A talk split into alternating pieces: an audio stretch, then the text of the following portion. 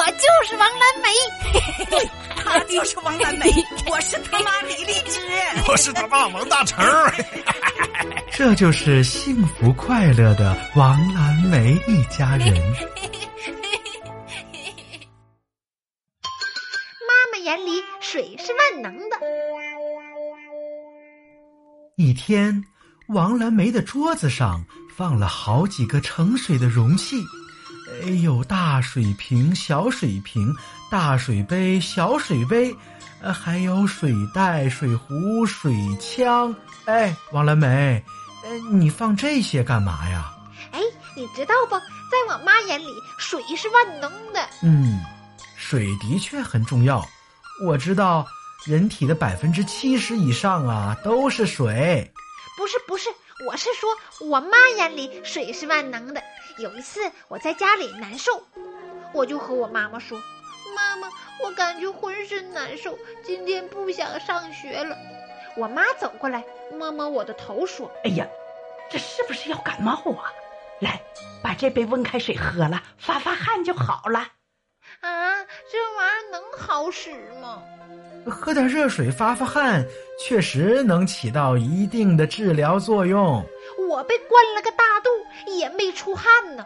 还有一次，那天儿老热了，我在家里都不行不行的了，我就想开空调，结果妈妈一下把遥控器抢走了。开空调对身体不好，来喝口水降降温，心静自然凉。我又灌了个大肚。我是越喝越热呀，那是你喝太多了吧？还有一次，我老渴了，刚从冰箱里拿出饮料，就被我妈一把抢了过去。妈给你晾的凉白开最好了，我咕咚咕咚咕咚喝了好几杯，一回头看见我妈把饮料喝了。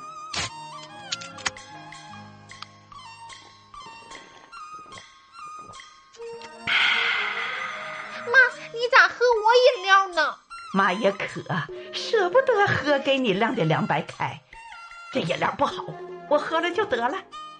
你说哈？哎，这味儿还行啊。所以在我妈眼里，水是万能的。那你把水摆桌子上干嘛呀？我相信我妈呀。既然水是万能的，明天的期末考试我就靠它了。